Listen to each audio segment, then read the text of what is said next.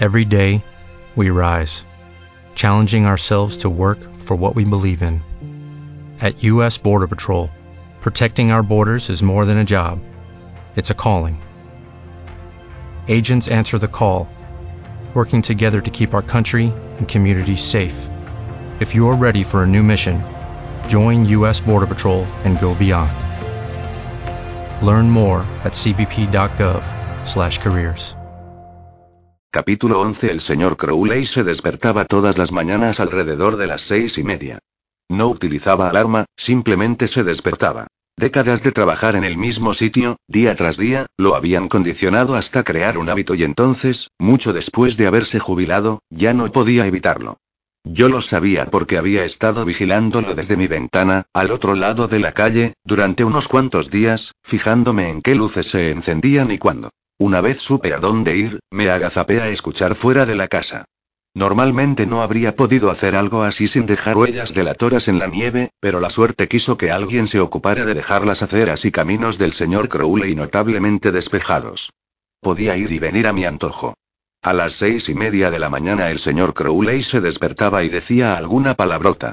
Era como un reloj. Un cuco viejo y vulgar que prácticamente servía para poner el reloj en hora. Que yo supiera, era el único momento del día en que decía algún juramento, y supongo que lo hacía porque le ayudaba a limpiar la mente y empezar el día con frescura, recopilando los pensamientos oscuros de la noche hasta formar una bola de mucosidad mental que podía escupir en una sola palabra.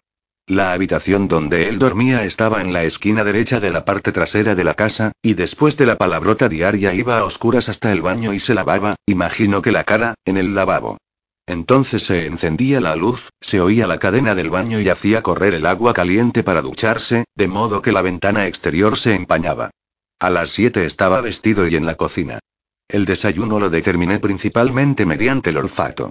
Tenía un pequeño extractor sobre los fogones y cuando lo ponía en marcha los olores se vertían al exterior como en una nube. Empezaba con el calor soso del agua hirviendo, después una insinuación del fuerte olor del café instantáneo y por fin el aroma intenso del trigo machacado y el sirope de arce, que me daba hambre siempre que lo olía. Desde mi posición junto a la ventana de la cocina, podía subirme al estrecho zócalo de los cimientos de la casa, invisible desde la calle, y mirar a través de una abertura en las cortinas para verle el brazo mientras comía. Se movía arriba y abajo con lentitud y ritmo, llevándose la cuchara a la boca y bajando la mano para esperar mientras masticaba. Si quisiera podría haber avanzado un poco para ver algo más de él mientras comía, pero me arriesgaba a que me descubriese. Me contentaba con permanecer oculto. Ya rellenaría los huecos con la imaginación. Cuando acababa de comer arrastraba la silla, daba seis pasos hasta el fregadero y enjuagaba el plato con un chorro de agua que sonaba como las interferencias en una emisora de radio. Normalmente era entonces cuando Kai se despertaba y bajaba a la cocina, y él le daba un beso de buenos días. Estuve espiándolo así una semana y un día llegué a faltar a clase para averiguar qué hacía durante el día. Lo que buscaba y no era capaz de encontrar era miedo. Si conseguía averiguar a qué temía si tenía miedo de algo, podría utilizarlo para impedirle seguir matando. Sabía que no iba camino de una pelea entre iguales. La única manera de vencer a aquel demonio era siendo más inteligente que él, conduciéndolo a una situación de inferioridad y aplastándolo como a un bicho. Para la mayoría de asesinos en serie esa era una tarea fácil porque atacaban a personas más débiles que ellos, pero yo quería enfrentarme a algo mucho más fuerte que yo, y por eso sabía que no había ninguna posibilidad de que me tuviese miedo. Debía encontrar otra cosa que sí lo atemorizara. En cuanto lo consiguiera, podría atacarlo con eso y ver cómo reaccionaba. Si lo hacía con la suficiente fuerza, quizá fuera capaz de forzarlo a cometer un error estúpido y así tendría mi oportunidad. Su comportamiento no indicaba ningún tipo de miedo, así que decidí volver al principio. Al perfil psicológico que empecé a hacer cuando creía que era un asesino en serie. Bien entrada la noche, rescaté la libreta y leí la lista. Se acerca a las víctimas en persona y las ataca cuerpo a cuerpo. Antes pensaba que eso decía algo importante sobre su psicología y el porqué de sus actos, pero ahora sabía que no me equivocaba. Hacía lo que hacía porque necesitaba órganos nuevos y atacaba cuerpo a cuerpo porque sus demoníacas zarpas eran simplemente la mejor arma que tenía. La siguiente entrada era justo lo que andaba buscando. No quiere que nadie sepa quién es Max. Me había obligado a escribir eso aunque yo pensaba que era demasiado obvio. Y el problema era que tan obvio era que en realidad no lo había tenido en cuenta. Se trataba del temor perfecto. No quería que nadie supiese lo que era en realidad. Sonreí para mis adentros. No es un hombre lobo, Max, pero te acercaste bastante. El señor Crowley era un demonio y no quería que nadie lo supiera. Ni siquiera un asesino normal y corriente querría que sus secretos salieran a la luz. Lo que el señor Crowley temía más lo primero que podía utilizar para presionarlo era que lo descubrieran. Era el momento de enviarle una nota. Escribirla fue más complicado de lo que yo esperaba. Igual que con la llamada al número de emergencias, no quería que nadie pudiera relacionarla conmigo. Obviamente, no podía utilizar mi propia letra, así que necesitaba un ordenador para imprimirla, pero incluso eso tenía una pega. Una vez leí que en un caso de asesinato llamaron a un experto para probar con qué máquina de escribir se había escrito una falsa nota de suicidio y, que yo supiera, a lo mejor podían hacer lo mismo con las impresoras. Yo prefería ser precavido que lamentarme después, y eso significaba que no podía utilizarla de casa. La del instituto era una posibilidad, pero para utilizar las impresoras teníamos que iniciar nuestra sesión y eso dejaría un registro electrónico clarísimo de quién había escrito la nota. Decidí utilizar la impresora de la biblioteca en hora punta, cuando nadie iba a tener tiempo de prestarle atención a un chaval de 15 años. Podía entrar disimuladamente, escribir la nota, imprimirla y largarme sin dejar ni rastro. Como seguía haciendo un frío que pelaba, hasta podía llevar guantes sin levantar sospechas y evitar así dejar huellas. Enterré la nota entre líneas de texto sin sentido, por si acaso alguien llegaba a la impresora antes que yo y leía lo que yo había escrito. Cuando llegué a casa, recorté la frase que quería y la pegué sobre una hoja en blanco. La primera nota era sencilla. Sé lo que eres. Entregar la nota fue tan complicado como prepararla. Tenía que dejarla en algún lugar donde Kai no fuese a encontrarla, porque ella seguramente iría directa a la policía o, como mínimo, se lo comentaría a algún vecino. Cualquier persona normal lo haría. Por lo contrario, el señor Crowley lo mantendría en secreto, sin duda. No querría revelar nada que pudiese hacerle parecer sospechoso. Si llevaba la nota a la policía, querrían saber más sobre él. Posibles enemigos, cosas que podría haber hecho, cualquier cosa que podría provocar una venganza. Aunque prefería evitar todas esas preguntas y sobre todo no quería tener que responderlas ante la policía. Sí, seguro que él no decía nada al respecto, pero solamente si era el único que la veía. El otro problema era encontrar la manera de entregar la nota sin que fuera obvio que lo había hecho yo. Sería muy fácil esconderla en el cobertizo, por ejemplo, porque Kai nunca la iba a encontrar allí, pero es que yo entraba en ese lugar continuamente. Sería la primera persona en la que pensaría cuando intentara averiguar quién la había dejado allí. Y tampoco quería dejarla en algún sitio que le hiciera sospechar de los diferentes puntos de vigilancia que tenía alrededor de la casa. Si la deslizaba, por ejemplo, por la ventana de la cocina, ya no podría volver a esconderme fuera y observarlo mientras desayunaba. Tenía que escoger el método de entrega con mucho cuidado. Finalmente me decidí por el coche. Crowley y su esposa lo usaban a partes iguales, pero había casos específicos en que uno lo sacaba sin que estuviera el otro. Por ejemplo, Kai salía a hacer la compra los miércoles por la mañana y siempre iba sola. En cuanto al señor Crowley, su momento eran los partidos de fútbol americano, que la mitad de las veces solía ver en el bar del centro. Empecé a observar las actividades de las tardes y las noches y a compararlas con la programación de la tele, y descubrí que iba al bar siempre que ponían un partido de los Seattle Seahawks en la ESM. Supongo que en casa no tenía ese canal. La siguiente vez que se jugó un partido de los Seahawks me deslicé hasta el coche a hurtadillas antes de que se marchara y dejé la nota doblada debajo del limpiaparabrisas. Vigilé la entrada a su casa desde la ventana, mirando a través de una rendija tan pequeña de la persiana que era imposible que supiera que yo estaba allí. Salió de casa sonriendo alegremente por algún motivo y descubrió la nota mientras abría la puerta del coche. La cogió, la desplegó e inspeccionó la calle con una mirada oscura. Había perdido la alegría de golpe. Di un paso atrás y desaparecí en la oscuridad de la habitación. Cuando entró en el coche y se marchó, yo apenas lo veía. Unas cuantas noches más tarde hubo una fiesta del grupo de vigilancia del vecindario, que es cuando todos los vecinos de la calle se juntan en el jardín de los Crowley y hablan y ríen y fingen que no pasa nada, y mientras tanto todas las casas están vacías, listas para recibir a los ladrones. Sin embargo, esa fiesta en particular no iba de robos sino de asesinatos en serie y estábamos todos reunidos en un grupo grande y seguro, cuidando los unos de los otros. Hubo incluso un pequeño discurso sobre la seguridad y sobre cerrar la puerta con llave y cosas así. Quería avisarles de que lo más seguro que podían hacer era no traer a todo el vecindario al jardín del señor Crowley, pero esa noche parecía bastante inofensivo. Si era capaz de volverse loco de repente y matar a 50 personas de golpe, al menos aquel día no parecía estar a punto de hacerlo. Y yo tampoco estaba preparado para atacarle. Aún intentaba aprender más sobre él. ¿Cómo matar algo que se había recuperado de una lluvia de balas? Una cosa así requiere mucha planificación y esta requiere tiempo. Más que para hablar sobre seguridad, la fiesta era en realidad para convencernos de que no estábamos vencidos, de que incluso con un asesino en casa no teníamos miedo y de que no íbamos a acabar reducidos a una turba. Bueno, lo que sea. Lo que realmente importaba, más que cualquier declaración vacía de valentía, era el hecho de que estábamos asando perritos calientes, cosa que significaba que tenía la oportunidad de cuidar del fuego en la parrilla de los Crowley. Empecé con una llamarada gigantesca, quemando pedazos enormes de un árbol muerto que los Watson habían cortado en su jardín durante el verano.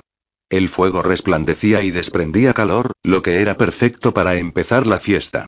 Después, durante la interminable charla sobre seguridad, yo me puse manos a la obra con el atizador y un par de pinzas, y empecé a darle forma al fuego y cultivarlo hasta conseguir un espeso lecho de brasas al rojo vivo. Los fuegos para cocinar son diferentes de los normales porque lo que buscas es una temperatura uniforme y constante en lugar de simple luz y calor. Las llamas dan paso a pequeñas llamaradas y al intenso resplandor rojo de la madera que se quema desde dentro hacia afuera. Coloqué la madera con cuidado, haciendo pasar oxígeno por una especie de chimeneas en miniatura para crear amplios hornos ardientes. La reunión terminó justo a tiempo, y los asistentes se acercaron para cocinar. Brooke estaba allí con su familia, claro, y, sin que fuese obvio, la miré mientras ella y su hermano pinchaban un par de salchichas y se acercaban a la parrilla. Brooke sonrió al agacharse junto a mí. Su hermano estaba al otro lado. Sujetaban los palos sobre el centro del fuego, donde aún danzaban las llamas, y yo luché conmigo mismo durante 30 segundos antes de atreverme a hablar con ella. Inténtalo aquí abajo, dije señalando uno de los lechos de brasas con las pinzas. Se harán mejor. Gracias, dijo Brooke y le señaló el lugar a Ethan con entusiasmo. Cambiaron los perritos de sitio e inmediatamente empezaron a ponerse oscuros y a cocinarse. Vaya, genial. Sabes mucho sobre fuegos. Cuatro años con el grupo de escoltas. Es la única organización que enseña a los niños a encender cosas. Brooke se rió. Seguro que la insignia al mérito incendiario la conseguiste a la primera. Quería seguir hablando, pero no sabía qué decir. En la fiesta de Halloween ya había hablado más de la cuenta. Seguramente la aterroricé y no quería repetirlo. Por otro lado, me encantaba su risa y quería volver a oírla. El caso es que supuse que si ella había hecho un chiste sobre provocar fuegos, seguramente yo también podía hacer otro sin sonar demasiado raro. Dijeron que era el mejor alumno que habían tenido en PC. La mayoría de los escoltas solamente se las apañan para quemar una cabaña, pero yo hice arder tres y un almacén abandonado. No está mal, dijo sonriendo. Me enviaron a una competición nacional, añadí. ¿Recuerdas el incendio del verano pasado en California? Brooke sonrió. ¿Fuiste tú? Vaya, buen trabajo. Sí, me dieron un premio. Es una estatuilla, como un Oscar pero con la forma del oso Smokey 3 y está llena de gasolina. Mi madre pensó que era un frasco de miel y me la puso en un sándwich. Se rió a carcajadas, estuvo a punto de dejar caer el perrito caliente y se volvió a reír de su propia torpeza. ¿Están ya? preguntó Ethan examinando el perrito. Era la quinta vez que lo sacaba del fuego y apenas había tenido tiempo de dorarse. Eso parece, dijo Brooke mirando el suyo y poniéndose en pie. Gracias, John. Asentí y miré cómo se acercaban a la mesa plegable para buscar un panecillo y mostaza. La vi sonreír y aceptar la botella de ketchup que le ofreció el señor Crowley, y el monstruo que tenía en mi mente se irguió, enseñó los colmillos y rugió con ira. ¿Cómo se atrevía a tocarla? Parecía que iba a tener que estar al tanto de Brooke para mantenerla a salvo. De pronto me di cuenta de que estaba enseñando los dientes y obligué a mi boca a convertirse en una sonrisa. Al volverme de nuevo hacia el fuego vi que mi madre me dedicaba una sonrisa traviesa desde el otro lado y gruñí para mis adentros, pues no quería ni imaginarme los comentarios estúpidos que seguramente me iba a hacer al llegar a casa. Decidí quedarme en la fiesta hasta lo más tarde que pudiese. Brooke y Ethan no volvieron junto al fuego para comer, y esa noche ya no tuve más oportunidades de hablar con ella. La vi repartiendo vasos de poliestireno con chocolate caliente y creía que me iba a traer uno, pero la señora Crowley se le adelantó. Me bebí el chocolate y tiré el vaso al fuego. Los restos se ennegrecieron sobre la madera, y el poliestireno se retorció, y le salieron burbujas y acabó desapareciendo entre las brasas. La familia de Broke se marchó poco después. Un rato más tarde ya no quedaban perritos que asar y la gente se fue marchando, pero yo alimenté las brasas con un par de troncos grandes y avivé el fuego hasta conseguir una columna de estrepitosas llamas. Era precioso. Tan caliente que los rojos y naranjas se convirtieron enseguida en un amarillo blanquecino y cegador, tan caliente que la gente se apartó y yo me quité el abrigo. Junto a la hoguera se estaba tan bien como en un día de verano, despejado y caluroso, aunque unos metros más allá era de noche y finales de diciembre. Caminaba a su alrededor, atizándolo, hablando y riéndome con él mientras destruía la madera y aniquilaba los platos de papel. La mayoría de los fuegos crepitan, pero en realidad esa no es su lengua, sino que es la madera la que habla. Para oír al fuego hace falta una hoguera grande como aquella, un horno tan potente que ruja con su propia corriente de aire. Me agaché muy cerca y oí su voz, un aullido susurrado de júbilo y rabia. En clase de biología habíamos hablado de la definición de la vida. Para ser clasificado como ser viviente, una cosa debe comer, respirar, reproducirse y crecer. Los perros hacen todo eso, pero las piedras no. Los árboles sí, el plástico no. El fuego, según esa definición, bulle de tanta vida. Come de todo, desde madera a carne, y excreta los residuos en forma de ceniza. Respira aire como los humanos, absorbiendo oxígeno y emitiendo carbono.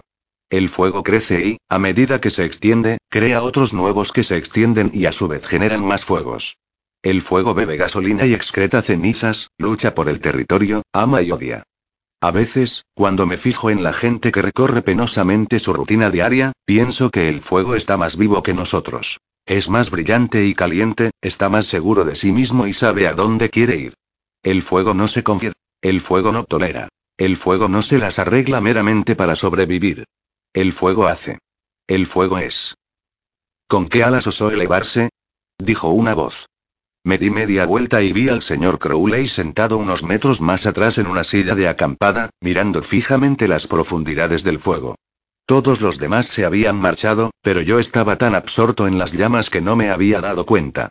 El señor Crowley parecía distante y preocupado. No me hablaba a mí como yo había creído al principio, sino que lo hacía consigo mismo. O quizá con el fuego. Sin apartar la mirada de las llamas, volvió a hablar. ¿Y qué mano osó tomar ese fuego? ¿Qué? Pregunté. ¿Qué? Dijo, como si acabara de despertar de un sueño. Oh, John, todavía estás aquí. Nada, solo era un poema. No lo conozco, repliqué, volviéndome hacia el fuego. La fogata se había reducido. Seguía siendo fuerte, pero ya no tanto. Debería haber estado aterrorizado, de noche y a solas con un demonio. Pensé de inmediato que de algún modo debía de haberme descubierto, que tenía que saber que yo conocía su secreto y le había dejado la nota. Pero era obvio que tenía la cabeza en otra parte. Estaba claro que algo le había llevado a aquel estado tan melancólico. Era probable que estuviera pensando en la nota, pero no en mí. Es más, sus pensamientos eran absorbidos por el fuego, eran atraídos hacia él y lo impregnaban como el agua empapa una esponja. Viéndolo mirar el fuego supe que lo amaba igual que yo. Por eso estaba hablando. No porque sospechase de mí, sino porque ambos teníamos una conexión con el fuego y, por lo tanto, de algún modo, también el uno con el otro. ¿No lo conoces? preguntó. ¿Qué os enseñan en la escuela hoy en día? Es William Blake. Me encogí de hombros y un momento después siguió hablando. Una vez lo aprendí de memoria. Volvió a caer en una especie de ensueño. Tigre. Tigre. Luz llameante en los bosques de la noche. ¿Qué ojo humano inmortal y de tu terrible simetría 4 me suena? respondí. Nunca prestaba mucha atención en las clases de literatura, pero era normal que recordase un poema que hablaba del fuego. El poeta le pregunta al tigre quién lo hizo y cómo dijo Crowley con la barbilla enterrada en el cuello de su chaqueta. ¿Qué martillo, qué cadena? ¿Qué horno forjó tu seso? Solamente se le veían los ojos, un par de pozos negros que reflejaban la danza del fuego. Escribió dos poemas de este estilo, ¿sabes? El Cordero y el Tigre. Uno estaba hecho de dulzura y amor, y el otro fue forjado con terror y muerte. Crowley me miró. Su mirada era oscura y pesada. Cuando los astros lanzaron sus venablos y cubrieron sus lágrimas los cielos, sonrió al contemplar su obra. ¿Quién te creó? ¿Creó el Cordero? El fuego crepitaba y chisporroteaba. Nuestras sombras bailaban contra la pared de la casa que teníamos detrás. El señor Crowley se giró hacia el fuego. Me gustaría pensar que él mismo los hizo a los dos, dijo. Me gustaría pensar eso. Los árboles que había al otro lado del fuego relucían blanquecinos y los demás atrás se perdían en la oscuridad. El aire estaba quieto y oscuro, y el humo flotaba como la niebla. La luz del fuego iluminó la neblina. Eclipsó a las farolas y cegó las estrellas. Es tarde, dijo el señor Crowley sin moverse. Vete a casa. Yo vigilaré el fuego hasta que se apaguen las brasas. Me puse en pie y metí el atizador para esparcir las brasas, pero levantó una mano temblorosa para impedírmelo. Déjalo estar, dijo. No me gusta sofocar los fuegos. Déjalo estar. Dejé el atizador y crucé la calle hacia mi casa. Cuando llegué a mi cuarto, eché un vistazo fuera y lo vi. Seguía sentado, mirando. Había visto a ese hombre matar a cuatro personas. Le había visto arrancar órganos, desgarrarse el brazo y transformarse delante de mí en algo grotescamente inhumano. Y a pesar de todo eso, por algún motivo, las palabras que había pronunciado junto al fuego me perturbaron más que cualquier otra cosa que hubiese hecho. Me pregunté una vez más si sospechaba de mí. Y, si lo hacía, de cuánto tiempo disponía antes de que me silenciara como hizo con Ted Rask. En la fiesta estaba a salvo y también después porque había demasiados testigos. Si desaparecía de su jardín después de que me hubiesen visto más de 50 personas, levantaría demasiadas sospechas. Decidí que no podía hacer nada. Si él no sabía nada, tenía que seguir adelante con el plan. Y, en caso contrario, tampoco podía hacer mucho para pararle.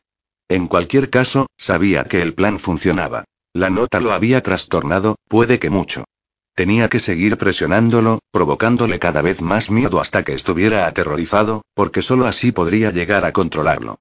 Al día siguiente le envié otra nota, por otro método distinto, para dejar mis intenciones muy claras. Te voy a matar.